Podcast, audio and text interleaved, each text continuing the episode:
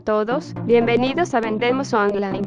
Hoy celebramos el décimo aniversario de Método 403 con un programa especial y un super invitado.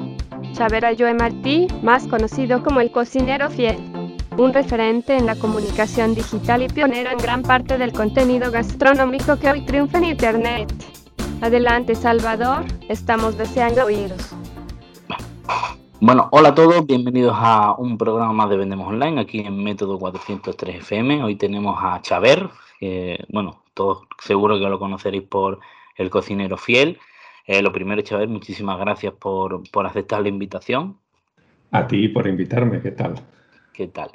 Pues nada, eh, como te comentaba, hoy vamos a hablar un poco de, de, esa influencia del mundo digital, de toda la estrategia de contenido y cómo han influido las redes sociales un poco en el desarrollo del sector agroalimentario en general, ¿no? no solo en restauración, sino incluso en las empresas fabricantes y productoras. Para los pocos que no te conozcan, eh, una pequeña presentación de, de, quién eres y un poco tu recorrido hasta aquí. Bueno, pues lo podemos hacer largo o corto, voy a hacerlo corto. Eh, empiezo por mi formación. Soy licenciado en historia y luego tengo como tres o cuatro másters, algunos inacabados. Eh, empecé eh, a interesarme por la cocina hace muchísimos años como estudiante de historia en Salamanca.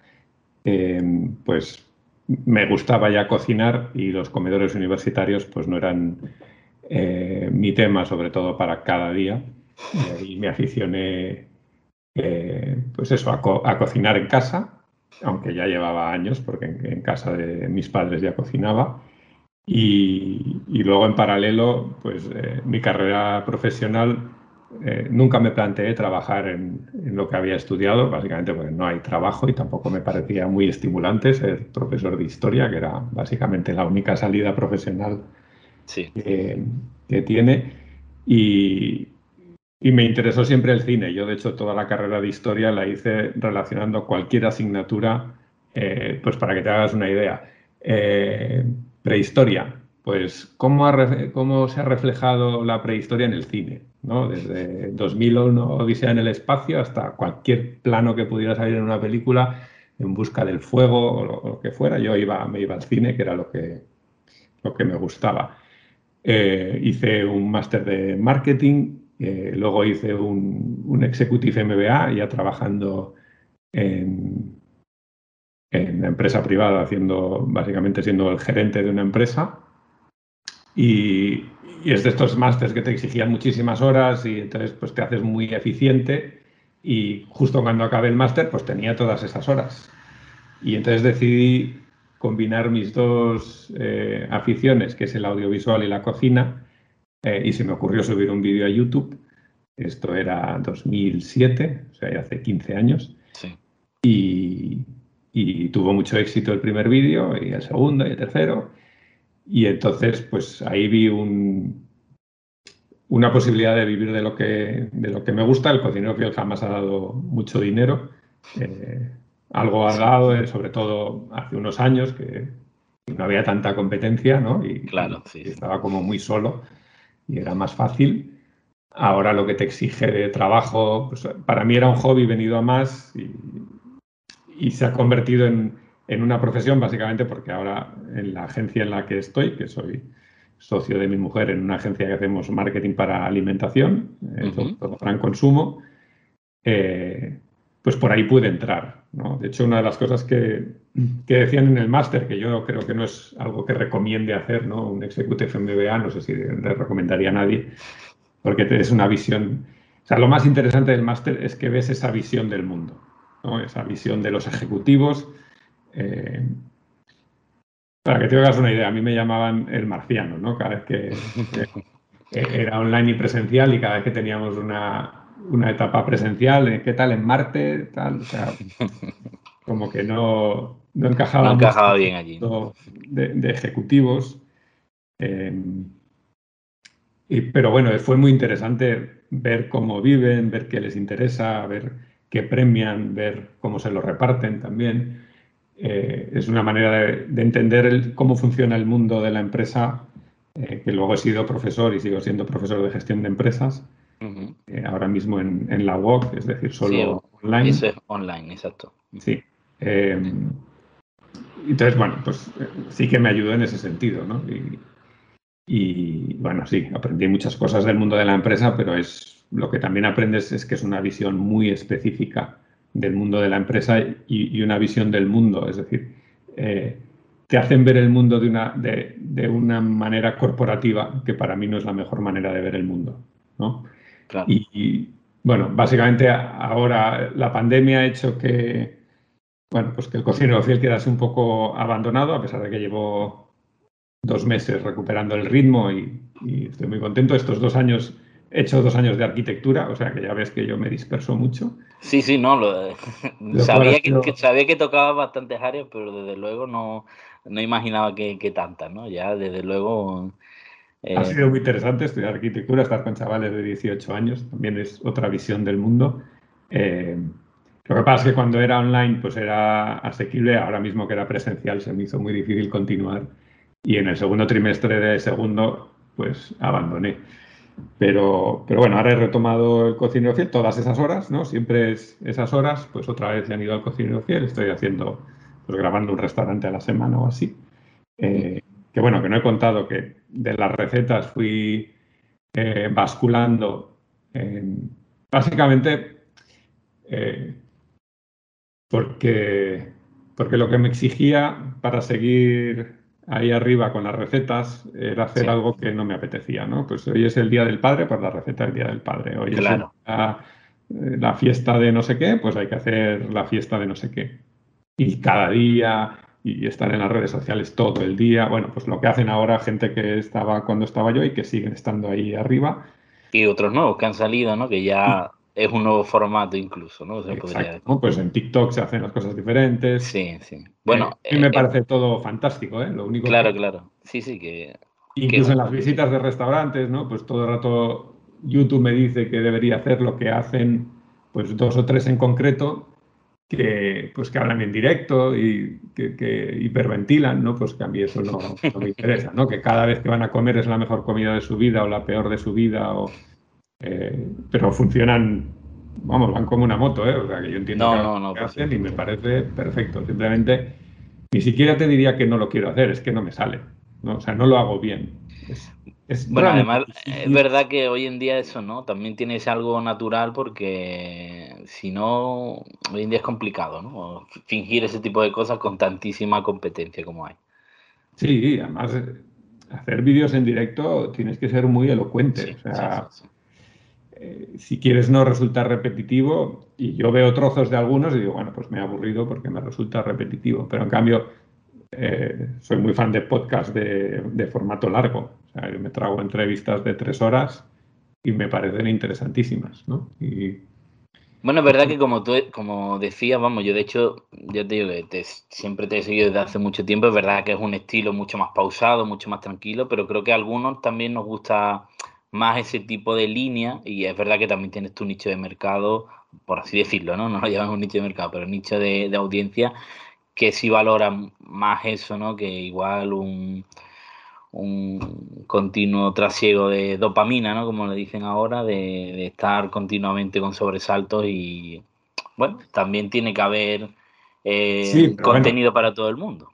Claro, pero yo subo un vídeo y en una semana tiene 10.000 views, el 80% de los comentarios es que bien, este estilo sosegado y tranquilo y no sé qué, pero el otro tiene 350.000 views en los 10 días que me cuestan a mí los 10.000, es decir, claramente tiene mucho más éxito. Y además, YouTube me dice que mis usuarios ven esos otros canales, ¿eh? o sea que por mucho que el 80% de comentarios sean de esos eh, más sensibles a, un estilo más pausado, la gran mayoría ve las dos cosas y, ya les parece bien. ¿eh? O sea que no.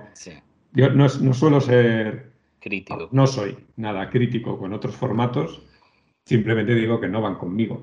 Y que yo tampoco los veo porque no, porque no me llegan. O sea, me parece no, no, me gustan. Entonces, pero bueno, hay gente para todo. Si, si, hay, si tienen miles de views, es que lo hacen muy bien. es muy difícil tener miles de views. Es realmente difícil. Hay muchísima competencia. eh, no solo hablando de restaurantes, sino estás compitiendo con todo lo demás. Todo lo que está pasando en tu móvil, que es inabarcable, eh, puede resultar interesante, entonces pueden decidir ver el vídeo de tal restaurante o ver, un documental sobre eh, Marte, yo qué sé. Sí, sí. Ya hablaremos un poco de cómo ha evolucionado la cosa desde, desde que tú empezaste, porque desde luego ha cambiado mucho y me imagino que el móvil también ha tenido mucha culpa de, ese cambio. Pero bueno, un poco del inicio y demás, eh, bueno, sí recuerdo eh, que viajabas, por ejemplo, por muchos sitios de España y demás, recuerdo varios de viajes casi express, ¿no? De que comprobabas un montadito de tal sitio, una etapa de tal lugar. Eh, ¿Cómo fue ese, ese inicio? Quiero decir, ya has contado un poco cómo te metiste en las redes sociales, cómo te empezaste a, a segmentar un poco en, el tema de comidas y de referencias de restaurantes y de comidas más concretas. una de las cosas que, que siempre hablaba con, Cristina, eh, que tenía el perfil garbancita, ella sí que lo ha abandonado absolutamente, lamentablemente, porque lo hacía muy bien. Eh, que siempre analizábamos un poco cómo le va este, cómo le va este otro, qué deberíamos hacer. Y nuestra conclusión siempre era, sí, no somos los que tenemos más éxito, pero somos los que nos lo pasamos mejor. O sea, eh, nuestro objetivo era pasárnoslo bien. Entonces, una de las cosas que a mí me pasan es que necesito probar cosas nuevas. Entonces yo he probado muchas cosas nuevas, algunas me adelanté demasiado, en la mayoría me adelanto eh, y, luego no le doy continuidad, que ese es el error, porque eh, llegar el primero, eh, si llegas antes es como llegar el último, si llegas demasiado pronto, pues es lo mismo que llegar tarde. Tienes que llegar en el momento, que es lo que pasó conmigo, ¿no? Que YouTube acababa de llegar, llevaba un año eh, en Europa y, simplemente fui el primero que subió una receta y es la primera receta de tortilla de patatas que hay en el mundo y, y, luego ahora hay muchas que tienen muchos más views, ¿no? pero aquella fue la primera. Entonces fue una cuestión de, en el momento adecuado, ¿no? con, con la idea adecuada. Y luego he ido probando cosas que luego han hecho otros mejor, ¿no? y, ha pasado muchas veces. ¿no? Eh, uno fueron los rankings. ¿no? Sí, los rankings era una idea que, yo tenía hace tiempo. Eh, he tenido muy buena suerte en muchas cosas, pero una de las malas suertes que ha tenido, yo creo que mi generación en general, es que cuando estábamos a punto de, llegó la crisis de 2008 y, lo frenó todo. Sí. Y, fueron unos años perdidos, ¿no? que no había dinero para hacer nada. ¿no? Y, y, bueno, esto era un hobby que, me ha dado unos ingresos, pero que no daban para viajar por toda España claro. para hacer lo que yo quería, ¿no? Y, y, de repente, pues en Sergi Más, que tenía un matinal en M80, eh, me dijo, oye, ¿por qué no haces una sección? Y yo dije, bueno, perfecto, esta es la excusa. Eh, yo le hago la sección, eh, pero en lugar de lo que quería él, que era de recetas, voy a Vueling y les digo si, me pagan los vuelos que necesito para hacer. Entonces yo cogía un vuelo por la mañana, me dicen que sí, cogía un vuelo por la mañana sobre las seis, me iba a una ciudad, en ese día probaba cinco o seis, o sea, era un poco bestia, ¿no? Porque normalmente eran o desayunos o tapas. Sí, sí, sí, lo recuerdo. eso era muy, eso era factible, pero claro, cuando lo hacía de cachopos, Claro, ya. Tenía que dejarme cachopos, eh, entraba al sitio, lo probaba. Recuerdo que el primero, claro, para que me, me diese tiempo, porque a veces era, pues iba a Oviedo y luego tenía que coger un autobús a Gijón y en Gijón tenía las horas contadas. Tenía que, claro, pues si la cocina abre a la una y cierra a las cuatro, pues a ver si puedo ir a siete sitios, ¿no? Y entonces, eh, con la cámara y todo. Y pues yo me acuerdo que el primero que fui, fui sobre las 12 y le dije, ah, no me puedes... Me abrió la cocina pronto, me hizo el cachopo, lo probé y cuando me levanté me dijo que me pegó una bronca que le había dado cinco bocados y, no, no, me lo había acabado. Y no te lo vas a llevar, tal, no sé qué. Y digo, bueno, es que si me tengo que llevar cinco no, no puedo en el avión, ¿no? Claro, claro, claro. Pero, eh, pero bueno, luego lo ves con el tiempo, eso tuvo mucho éxito y, sí. Y claro, era, fueron cincuenta y pico vuelos en un año, era agotador, ¿eh? Sí, porque además no disfrutas el viaje, quiero decir, eh, para muchas personas como ven el vídeo, ¿no? En ese, en esos minutos dice, pues mira, qué bien graba el vídeo, ¿no? Y luego a disfrutar del, sitio, pero realmente, como comentaba, es que no, te daba tiempo de, la carga de, de, actividades que tenías, ¿no? Tú ya programada. Claro, no, o sea, yo me lo pasaba bien, ¿eh? porque a mí una de las cosas que me pasa es que me gustan las dos partes, ¿no? Eh, y me gusta editar, ¿no? Conozco muchos youtubers que odian editar, ¿no? Hacen el vídeo fantástico y tal, y luego me tengo que pasar horas ahí editando. Yo realmente soy muy eficiente, es decir, casi... Eh, por ejemplo, para un programa bueno de una hora, la gente graba 70, ¿no? los profesionales. Sí. Eh, yo para 10 minutos pues no, no llega la hora, pero sobre todo eh, si llega la hora es, porque le he dado a grabar, he ido andando hasta la mesa, me he sentado y me he puesto a comer. Es decir, no hay siete tomas de eso. Sí. Y, entonces eso editarlo es muy fácil porque borro desde que me doy a rec hasta que estoy sentado. Entonces edito súper rápido porque... Lo que pasa es que es verdad que eso ha, cambiado mucho, Chaver, con el tema de, del stream, sobre todo, ¿no? Estoy pensando en otras plataformas, ¿no? Como Twitch y demás, que ahí realmente ya no hay ese, o esa, no decir la calidad de los vídeos, pero ese tiempo de preparación, ese tiempo de edición que ha habido siempre en los, en los vídeos de, YouTube, ¿no? Se pierde un poco y el, eh, todo es más dinámico, pero es verdad que ya no hay esa, esa preparación, ese cuidado, ¿no? Por los detalles a lo mejor que, que sí había, eh, o que sigue habiendo, ¿no? Algunos vídeos de edición de YouTube. Claro, son, son formatos diferentes. O sea, incluso la mayoría de, receteros que tienen éxito no tienen un lo hacen con el móvil. O sea, hay gente que lo hace con el móvil y es fantástico porque es auténtico y, es transparente. En, el vídeo que tengo programado para de aquí dos semanas, acabo diciendo que me gusta que YouTube premie la autenticidad, ¿no? Que, que, que una pastora extremeña o una ranchera mexicana puedan hacer, eh, puedan explicar o su receta o su experiencia con un móvil. Eh, es tan auténtico y estamos tan necesitados de lo auténtico porque todo es mentira.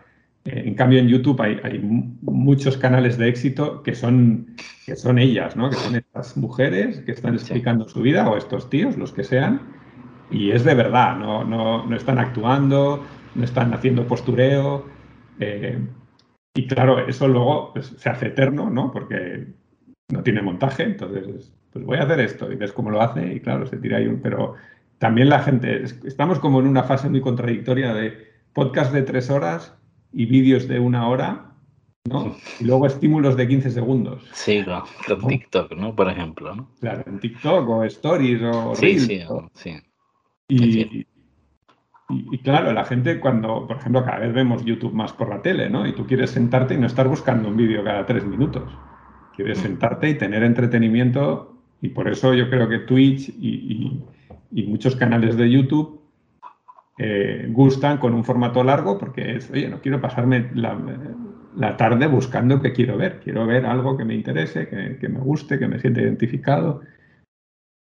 Yo, en cambio, yo siempre he sido muy de quiero que quede bonita la imagen, no tanto al principio, ¿no? Pero cuando pude empezar a tener recursos, ¿no? Pues y cambié la cámara, cambié la cocina, me empezó a interesar, siempre me, interesó, ¿eh? pero no era, ni tenía la cocina, ni la cámara, ni la iluminación, ni el espacio para hacerlo. Y entonces empezó a dejar, dejó de funcionar también, porque yo recuerdo una amiga que, que, además en los comentarios siempre me la critican porque se, copió, se ha copiado todos mis formatos y todas mis ideas, las hacía después mejor, eh, que, grababa su pareja y siempre le decía, tienes que ser más choni, más choni.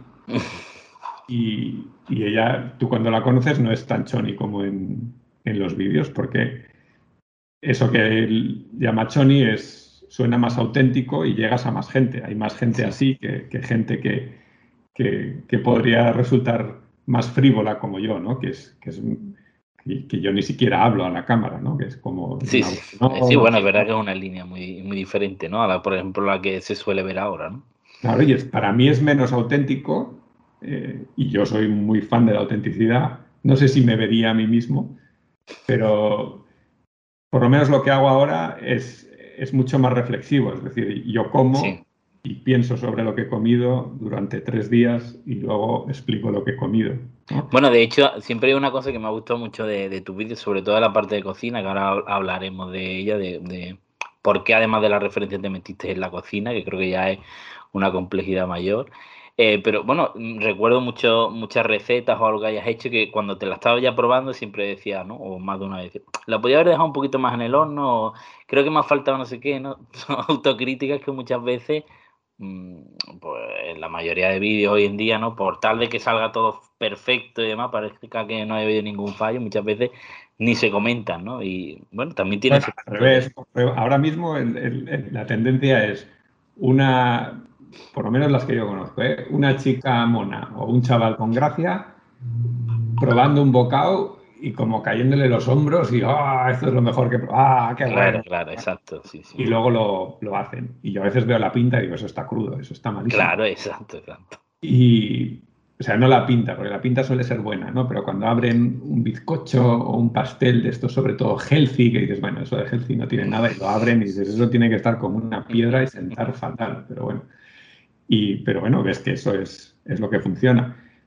Y eso sí que es verdad que, que últimamente, eh, los, últimos los últimos años de videorecetas, acababa todos los vídeos haciendo un comentario. Sí. Porque yo siempre dije que estaba, y de hecho así ha sido, que estaba en YouTube para aprender a cocinar, claro. no para enseñar. ¿no? La idea era compartir. Yo comparto esto. Y, y realmente aprendí cosas que pensé que sabía hacer y dices, bueno, esto no tenía ni idea, esto lo hacía fatal. Y, pero realmente tendría que ser un poco el espíritu, ¿no? Creo, quiero decir, porque al final formarte como un cocinero en YouTube, pues siempre va a ser un poco más complicado que en una escuela de hostelería, ¿no? O en algún sitio de este tipo, ¿no? Sí, claro, porque en las escuelas hay una evolución, Exacto. la base. Estás tutorizado de alguna forma, ¿no? Es, muy distinto, ¿no? Es verdad que ya casi cualquier cosa mm, puedes aprender a hacerla en, YouTube, ¿no? En Internet en general, pero claro, hay cosas que...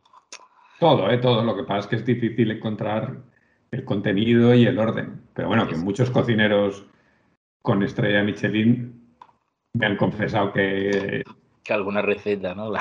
receta han mirado, sobre todo al principio que no había nadie más. Y porque yo lo que hacía, a mí me interesaba la cocina de todo el mundo, ¿no? Entonces de repente me ponía a hacer un curry y claro, leía en internet cómo hacen los curries en India y me enteraba, y entonces, o, comida china, eh, ¿no? Pues buscaba, traducía del chino eh, las recetas en, Google y entonces me enteraba cómo se hacía, miraba si aquí había los ingredientes. Entonces luego si uno de esos cocineros buscaba, de hecho el, otro día que grabé un restaurante en Madrid, eh, el cocinero me dijo, fíjate si yo a ti te conozco. Dice, hace muchos años eh, empecé en un nuevo restaurante como, como jefe de cocina y me dijeron, pues también los postres tienes que hacer. Y, yo no tenía ni idea. Entonces fui a YouTube y vi una receta tuya de un tiramisú que era un tiramisú que hacía Geston Blumenthal, que es un cocinero con tres estrellas Michelin en, en Inglaterra, y, y, cambio en el vídeo la, copiaba, ¿no? Decía, así es como se hace Geston Blumenthal, y él lo copió y tuvo un éxito tremendo. Y eso, eso lo que pasa es que ahora, cuando me preguntan por qué no hacer recetas, digo, pero si tienes a David Muñoz, a Dani García, a Nandu Yugan, tienes a auténticos cracks de la cocina y, están haciendo muchas veces cocina doméstica, es decir, no es que estén haciendo cocina de, sus restaurantes, están haciendo cocina para todo el mundo.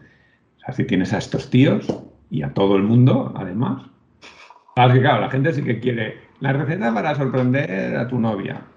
sí, sí, sí, sí. Y además, si puede ser en dos minutos, pues mejor. En dos minutos, sí. Pero yo eso lo, por eso te decía, bueno, es verdad que ya eh, los últimos meses y demás, sí que es verdad que bueno, ya tiempo atrás no se ha notado que ya no, no, no estás tan metido en la cocina, pero sí que es verdad que al principio sí, sí, sí hacías muchas recetas y demás. ¿Cómo te dio, quiero decir, porque al final el tema de las referencias de restaurantes y demás, pues bueno, es verdad que requiere un trabajo, una implicación, pero ya cocinar las cosas, eh, bueno, ya requiere, como bien dice, preparar la receta. Muchas veces, imagino que si hacías el vídeo, pues tendrías que haber hecho una prueba antes, ¿no? Porque al final, si el resultado es, es horrible, ¿no? O porque fuera la primera vez que lo hacía, igual, pues no podías ni, ni, ni digamos, lanzar el vídeo, ¿no? Sí, pero bueno, cuando sabes cocinar, eh, si no es algo muy, muy difícil, vamos, yo lo hacía igual, lo publicaba y decía que me había salido mal y preguntaba cómo Sí, sí, no, es cierto que, ¿verdad? que, algunos lo, comentaban, ¿no? Sí, jamás grabé una receta que no publiqué, eh, o sea, sí que publicaba como menudo desastre, eh, me, he quemado, me he cortado, esto ha sido un desastre.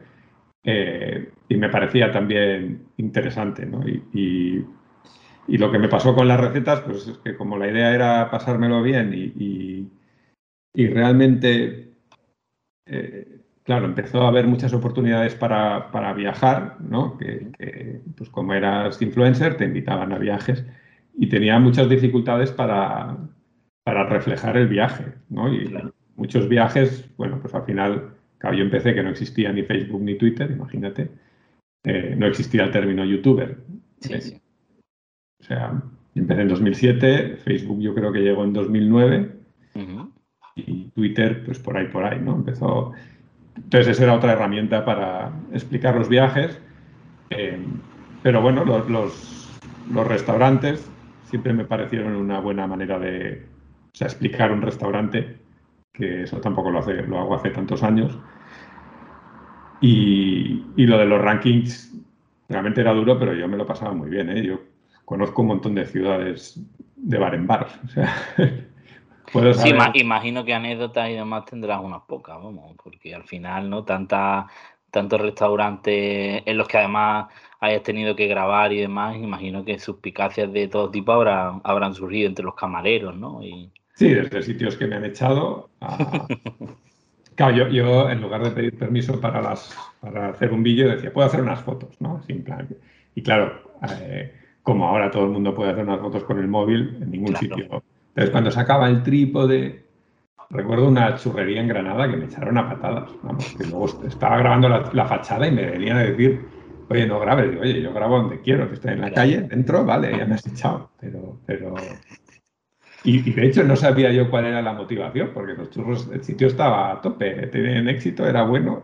Sí, que, incluso si lo hubieras hecho referencia, hubiera sido una referencia positiva.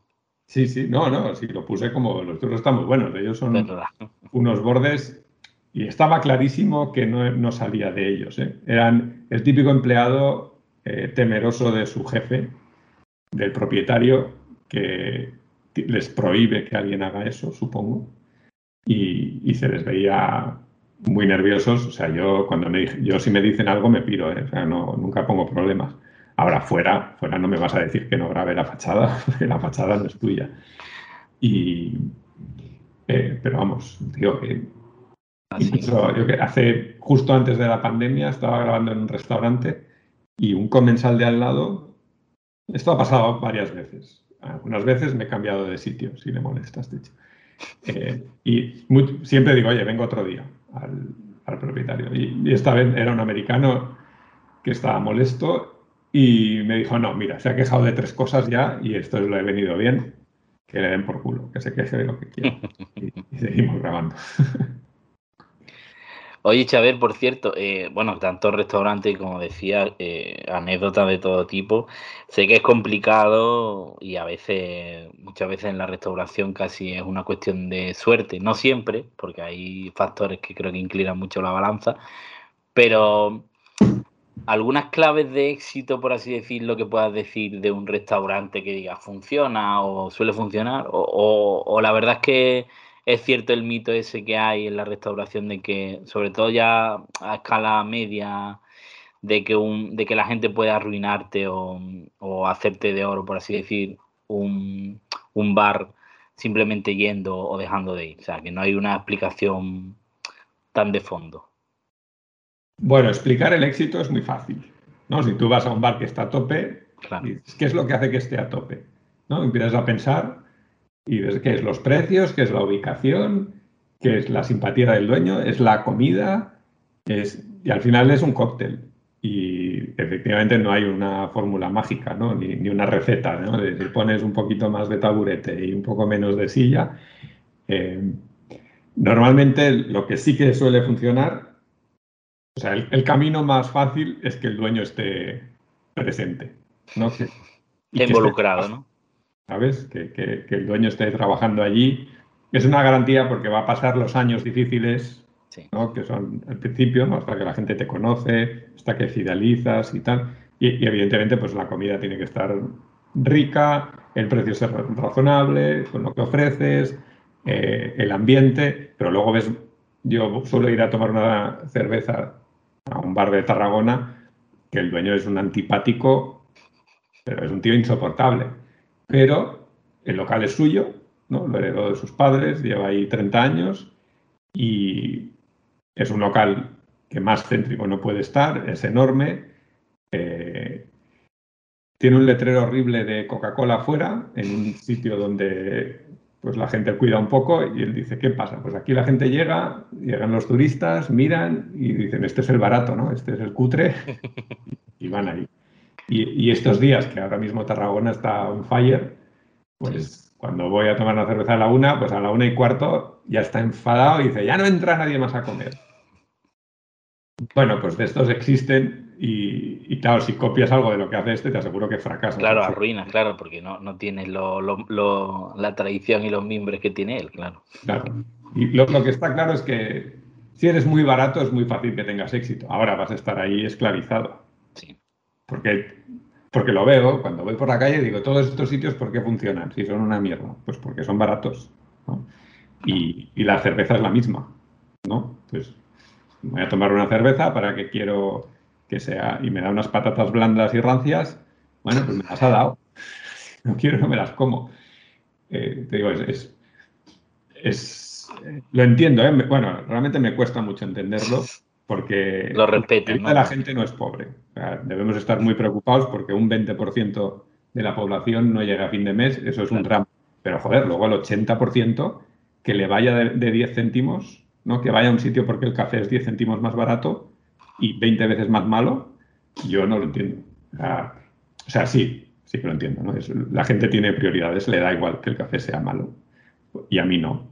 A mí me da igual que, que mi coche sea feo, pero si me voy a comer un pincho de tortilla, prefiero que sea bueno que que sea malo.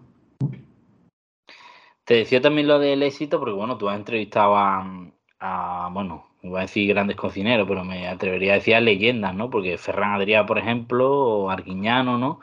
Eh, ¿Qué descubriste así hablando con ellos? Quiero decir, cuestiones que diga que te sorprendieron más allá de alguna anécdota además que se contó durante el vídeo, ¿no? Pero digo, algún aspecto que tú digas. A mí de, esta gente mm. lo que me parece más eh, destacable es que no se pueden sacar lecciones. O sea, es muy difícil sacar una lección de alguien que es realmente excepcional. ¿No? Ferran Adrià y Carlos Arguiñano son tíos realmente excepcionales. Además son totalmente opuestos, aunque sean los dos cocineros. Uno es un comunicador nato. Sí, eh, he, comido con, con Carlos Arguiñano, pues igual, una vez al año los últimos seis años porque cada vez que saca un libro nos invita y nos sentamos en una mesa y, comes con él cuando ya ha hecho todas las entrevistas y ya está relajado. Pues está toda la comida contando chistes. Eh, sí, desde luego, según una persona, como se suele decir, una muy buena persona, ¿no? Luego, desde la distancia, es verdad que no se puede valorar eso si no tienes un trato cercano, pero sí que proyecta esa imagen, ¿no? También de persona cercana, de bondadosa, ¿no? Bueno, no sé si es buena o mala persona. Eh, eh, lo que es es un tío muy divertido. es, un, entretenedor, ¿no? Que se dice en inglés, entertainer. Entonces, es como anfitrión, como pues es un tío pues, que está ahí en la mesa entreteniendo a todo el mundo, que se está riendo. Mira que a veces me molesta, ¿eh? porque eh, eh, el grupo de, periodistas, hay algunos que ríen todo lo que dice y todo, ah, qué bien, tal.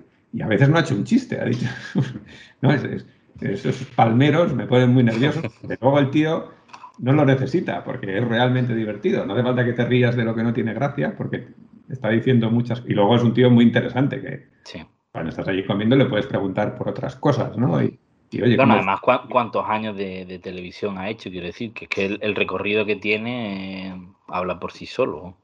Y es el único que ha aguantado tanto, al único al que se le permite ser políticamente incorrecto. Incorrecto, sí, sí. Hay chistes que ya hoy en día sí, sí, no, no podrían hacer. Eh, burradas que no debería decir y, no, ni siquiera políticamente correcta. Hubo una época que decía, yo me tomo un nuevo profeno al día y, eso, y claro, hasta que su médico le dijo, oye, eso es una aberración, no que lo digas, sino que lo hagas.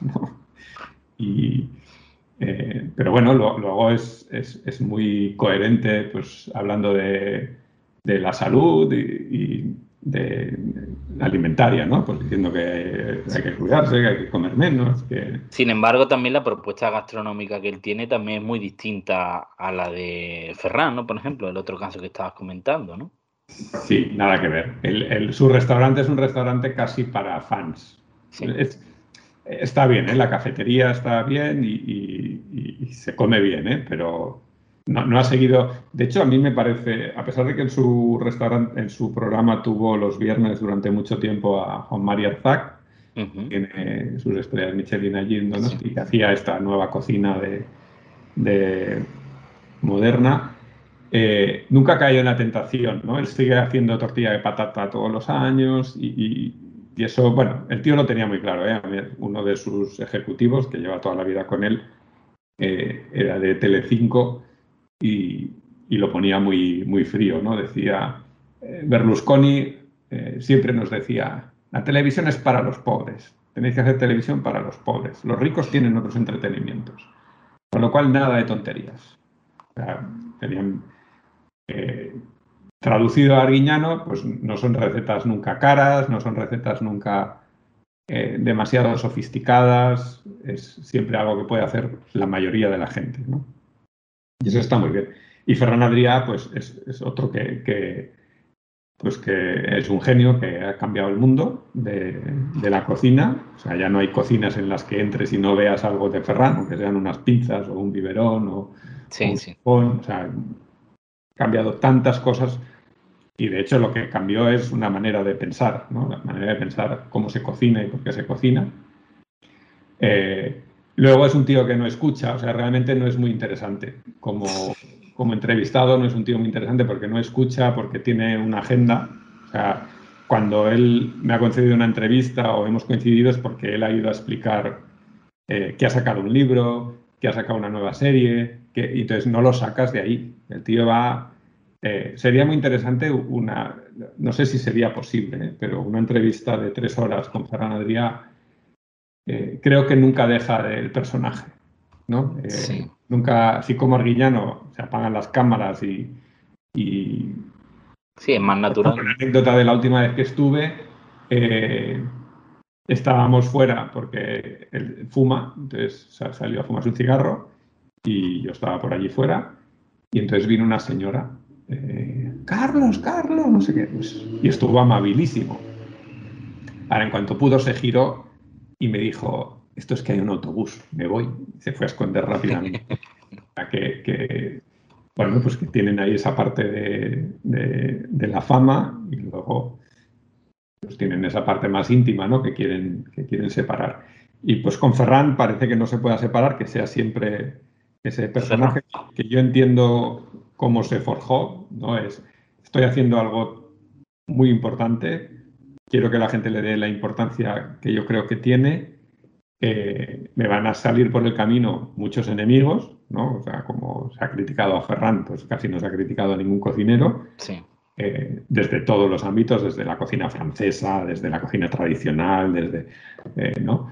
Eh, y no me interesa, no quiero perder foco, entonces era, estás conmigo o estás contra mí, que eso es horrible, porque hay matices y porque yo creo que con el tiempo se hubiera visto que, aquel conflicto que hubo entre Santi y Santa María, que representaba la cocina tradicional, que es mentira, porque lo que hacía Santi y Santa María no era una cocina tradicional. Eh, era una cocina muy sofisticada y, como decía él, era una cocina para pijos. Y lo que hacía Ferran Adrià, creo que ahora se hubieran estarían mucho más cerca.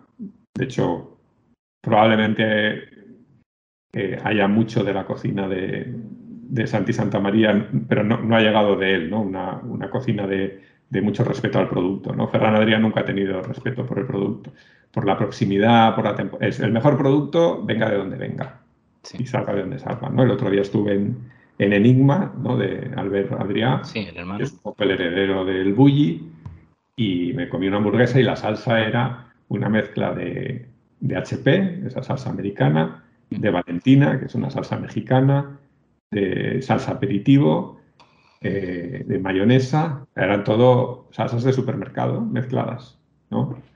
Eh, en cambio, la otra tendencia ahora mismo es, no, no, si te quiero hacer una salsa, pues tiene que ser... producto de proximidad, ¿no? Sí, de, con productos naturales, sin aditivos, ni conservantes, ni colorantes, ¿no? Tengo que conseguir el sabor a base de reducir el producto, no sé, bueno. son filosofías diferentes yo hace tiempo que decidí que era un entusiasta, no ni un cronista ni un crítico, sino que yo celebraba eh, los restaurantes y voy a muchos que no iría jamás y que hago vídeo y que explico lo que ofrecen y me parece bien porque no son para mí, pero son para mucha otra gente. Eh, evidentemente, si es malo y es sobre todo si te están engañando, pues de ese no, no iré, ¿no? Pero, Y estos restaurantes, Xavier, de, de tanta, de propuesta tan tan costosa, ¿no? En muchos casos, porque muchos de los productos, pues, son productos que son muy caros y demás. Eh, ¿Tú consideras, o por lo que has podido ver o aprender, que son rentables por sí mismos? O, luego hay, hablo por muchos chefs, ¿no? Que son primeros espadas que al final salen, bueno, no sé si salen mucho más en la tele, ¿no? Pero tienen mucha visibilidad en la tele. A veces da la impresión como que su mayor fuente de ingresos vienen de aquí y como que los restaurantes al final pues no llegan a ser tan rentables, sin embargo tienen menús de un coste elevado, ¿no? No sé si es así o una percepción que se tiene de fuera, que está alejada de la realidad. No sé tú cómo lo ves o qué, has podido... Esos son muy pocos, ¿eh? esos serán 20 o 30. y, y, no entiendo la polémica, ¿eh? es Hostia, si están perdiendo dinero, qué maravilla que puedas ir a un restaurante que te están invitando a, lo que no pagas, ¿no? o sea, eh, tenemos la alta cocina más económica del mundo, pero sin duda, ¿eh? tú te vas, eh, no, es que si te vas a Francia vale cinco veces más, es que te vas a Marruecos y una cocina de ese nivel, como es para turistas y para millonarios, allí, pues es carísimo. Aquí, como hay tanto, porque ha sido una revolución que ha generado miles de cocineros bien formados. Eh, no, pues ahí están todas las escuelas eh, que tienen estos pedazos de profesores que han pasado por el Bulli o que han pasado por las mejores cocinas del mundo. Eh, y como tenemos esa cultura de que no puede ser muy caro, ¿no? sube el precio. O sea, que David Muñoz suba el precio, yo qué sé cuánto valía, de 250 a 300, pero a ver, quien no va por 250 no va por 300. eso, es cierto. ¿Qué cliente que iba por 250 dice, ay, ahora ya no me lo puedo permitir? Pero a ver, si ese tío se iba a comer por 250 euros. Y pensando que mucha de esta gente es gente que lo hace una vez en la vida. Claro. Yo voy a, a Can Roca, voy una vez en la vida y voy como experiencia y tal. Y cuando voy a por aventura me dejo más pasta, ¿no? Porque, pues, y también es, algo, otra, otra oferta, ¿no? Eh, sí, sí, forma parte de, eh, ese ocio. Si están perdiendo dinero, pues oye, perfecto, porque eso significa que una parte de la cuenta la está pagando quien quiera que les patrocine, ¿no? Pues si les patrocina una de esto de coches o, quien quiera que una marca de alimentación que sacan un aceite de oliva con su cara en la botella. Eh, pero vamos, eh, los, los, de, yo qué sé, este, este, de, no me acuerdo el nombre, el, de Boío, bueno, el presentador de, Pepe, ¿no? Ese, Pepe Muñoz, ¿no? Eh, pues su restaurante iba en regulero, eh, odiaba las redes sociales. El día que yo lo conocí, que no era famoso todavía, comimos juntos y comí un plato suyo en otro restaurante, porque era un lo típico, ¿no? Eso que hacen una cuatro manos, que él se va a otro sitio a cocinar y tal. Tiene una oreja glaseada que es tremenda. Y luego nos sentamos a comer al día siguiente y tal. Y, y digo, bueno, ¿y tu restaurante qué tal va? ¿Dónde está? No sé qué. Y me da la página web y la comparto. Y en Twitter. Y al rato me empiezan a aparecer comentarios, oye, que has puesto una página web porno. Resulta que, que, no renovaban el dominio durante años y te había comprado una empresa alemana y había puesto porno.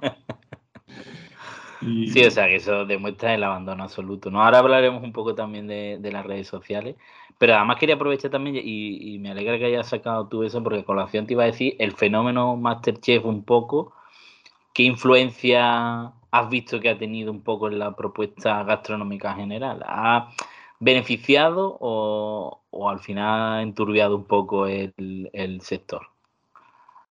Pues no sé qué decirte. La verdad es que no he, visto ni un solo programa, no me ha interesado nunca el... Eh, no sé por qué, eh, supongo que la tele en abierto la he tenido durante años, no he tenido sintonizada ni la tele, o sea, no me interesa nada la tele en abierto, quiero ver lo que yo quiero ver, cuando lo quiero ver. Sí, pero bueno, es verdad que incluso algún clip en redes sociales más frecuente que salga, claro. Sí, en redes sociales, sí. Eh, yo creo que es, que es bueno. Ahora estoy con Michael Pollan, eh, este, bueno, este escribe sobre, eh, sobre cocina en Estados Unidos. Tiene una frase de hace unos años que es jamás se había visto más contenido sobre cocina, vendido más libros de recetas, eh, escuchado más podcasts sobre restaurantes y jamás se había cocinado menos. Es decir, que, que, es, es un eh, los filósofos creo que tienen un nombre, pero es el, sustituir el ver por, la acción, ¿no? Es, eh, tengo necesidad de cocinar porque es algo muy primario, muy, muy humano, ¿no? Muy exclusivamente. Eh, hay quien dice que somos humanos porque cocinamos, a mí me parece también que es, es un titular. Evidentemente, la evolución humana tiene mucho que ver con el dominio del fuego y, cocinar los alimentos, sin duda. Eh, la cocina, evidentemente, es, ya te digo, es, algo a un nivel muy básico, es, como el amor o el sexo, ¿no? Es, Está muy, básico. Eh, y entonces ver cocinar creo que tiene algo de relación con, pues como ver porno, ¿no?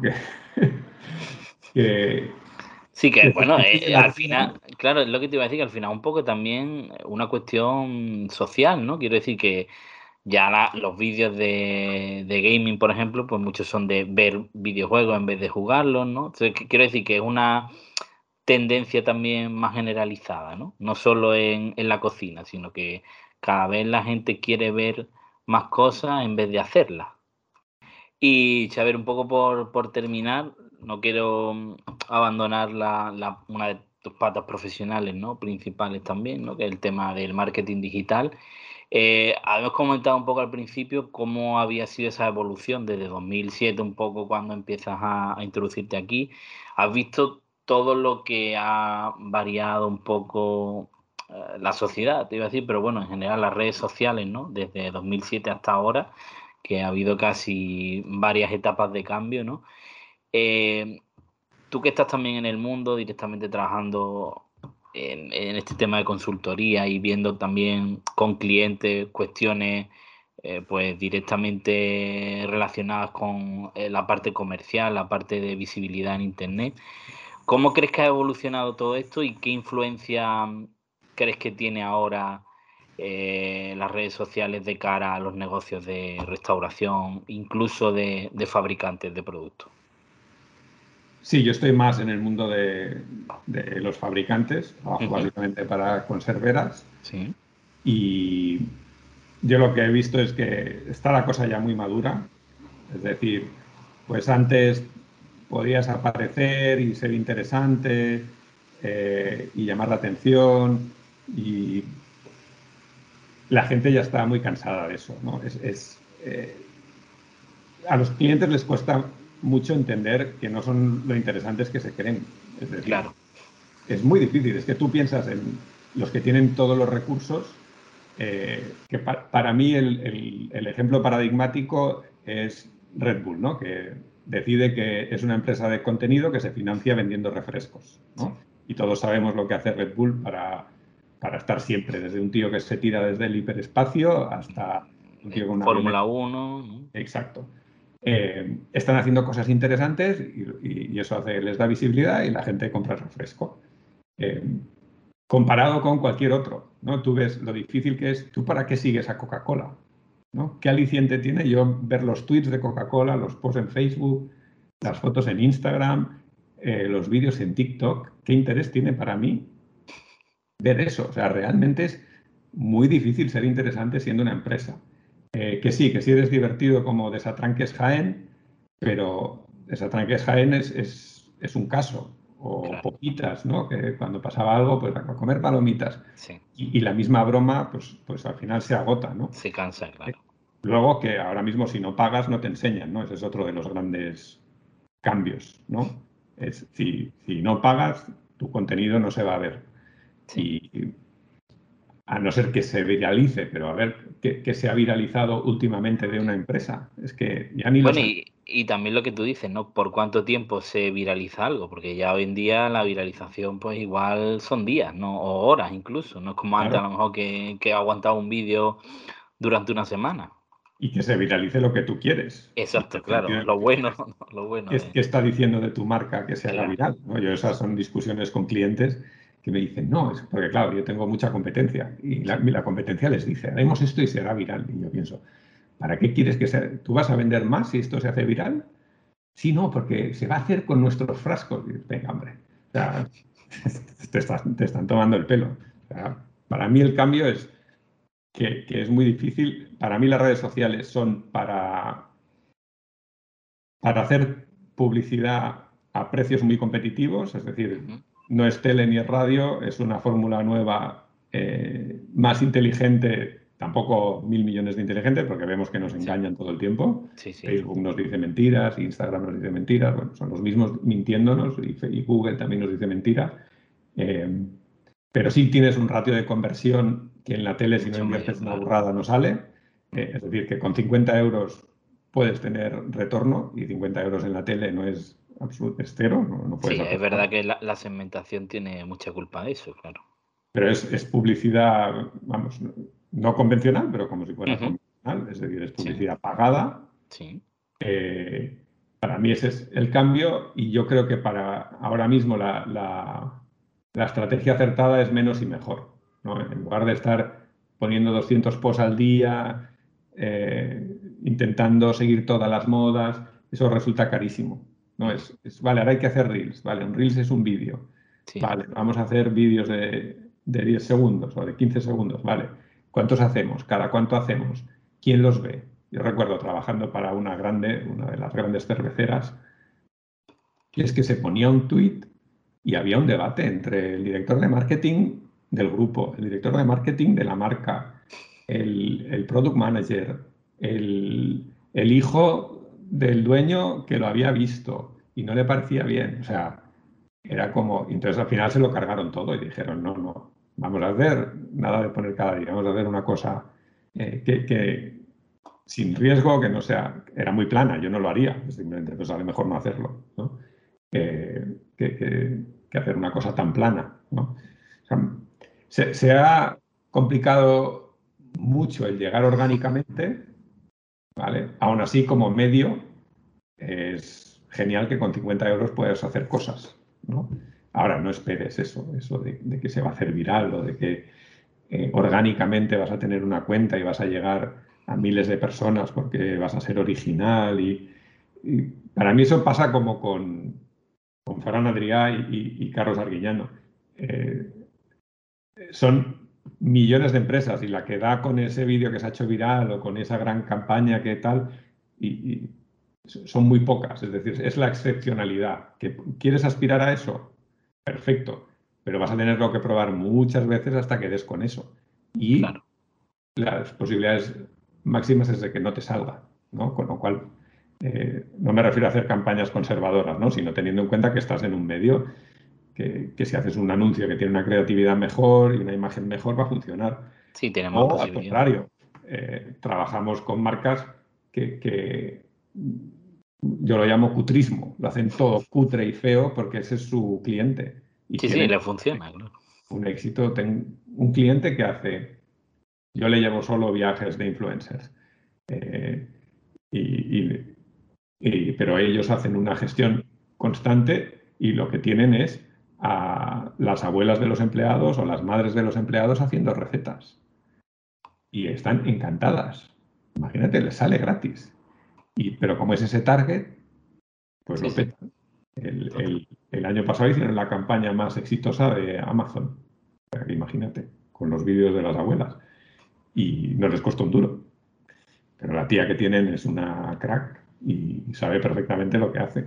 A mí para, yo cuando lo enseño a otros clientes les digo, ven, veis, esto funciona, pero no es, no es, nuestro posicionamiento. Nosotros no podemos ser así de cutres. No, no podemos, esas cocinas, esas, nosotros aspiramos, somos otra marca. Y, ah, y, al revés, ¿no? ves lo que hace Coca-Cola, que yo creo que no funciona tampoco, pero ves lo que hace Coca-Cola y tampoco podemos hacer eso, que es todo perfecto, todo bonito y todo. Sí, desde luego son diferentes visiones, pero es verdad lo que tú dices, ¿no? Que, al final aspiramos a un podio muy pequeño y que no es una cuestión sencilla, desde luego. Hay que, tener un poco de suerte también. Sí, también hay que tener suerte, sí.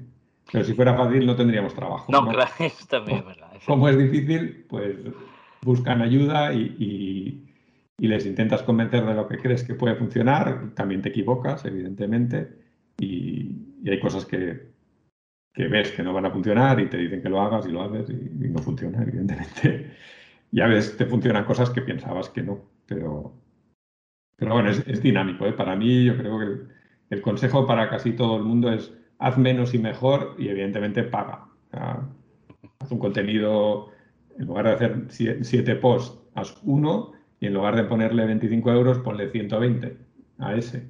Y, y luego analiza y, vuelve, ¿no? Dentro de siete días otra vez, porque ha funcionado, continua, revisión y, análisis. Pues Xavier, vamos, te, Xavier, te lo, te lo vuelvo a repetir, muchísimas gracias. No sé, no, no, no, quiero tampoco robar demasiado tiempo. Lo que sí me gustaría que, bueno, que mm, si tienes algo que comentar o una última reflexión, sobre todo para aquellos que mm, más que nada quieran introducir su negocio en Internet, porque bueno, al final lo que hablábamos, ¿no? Tener éxito como youtuber y como creador de contenido ya es otra historia, ¿no? Pero los que tienen un negocio y, quieren tener un poco de más visibilidad, un poco de mayor éxito, alguna recomendación, alguna cosa y, ya te digo, como cierre lo que, lo que quieras comentar. Que seas auténtico. Hay, o sea, yo llevo marcas que venden millones de frascos de su producto y, tienen 10.000 seguidores y un restaurante de pizzas que es auténtico y es de verdad tiene 35.000. O sea, ¿por qué? Pues porque eh, para mí la clave es que lo, haga, que lo, haga el dueño, que lo haga alguien del equipo eh, y que sea el mismo. Claro, una empresa nunca puede ser ella misma porque no es nadie. ¿no? Eh, si es pequeñita, entonces sí. ¿no? Y porque entonces sí, pues hoy hago mermeladas o incluso si eres grande y lo que pasa es que el grande no quiere hacer eso, no quiere, el dueño de Coca-Cola no se va a poner ahí. Eh, pero, sí, hacer el, original. Pero si eres, yo que sé, alguien que no se me ocurre ahora un negocio, ¿no? Que, que, yo que sé, tiene una granja y, y, vende huevos, pero a nivel supermercado. Bueno, pues que nos enseñe la granja, que, que sea el mismo contándonoslo, que nos cuente lo bueno, que nos cuente lo malo. que acerque la realidad. Ser, auténtico para mí tiene, tiene premio. Pues, pues nada, haberlo dicho. Muchísimas gracias. Te seguimos como siempre en tus redes sociales. Espero que si tienes a bien en un futuro volvamos a vernos porque creo que se han quedado muchos temas, sobre todo del ámbito digital, pendientes y, y lo dicho, eh, como, te he escrito otras veces, eh, muchas gracias por tu contenido, porque a muchos desde luego nos ha servido y nos ha sacado algún apuro que otro. Y, nada, que, bueno, que, aquí tienes tu casa. para lo que necesite. Muy bien, muchas gracias, que vaya muy bien. Venga, un saludo, Chávez. Hasta luego.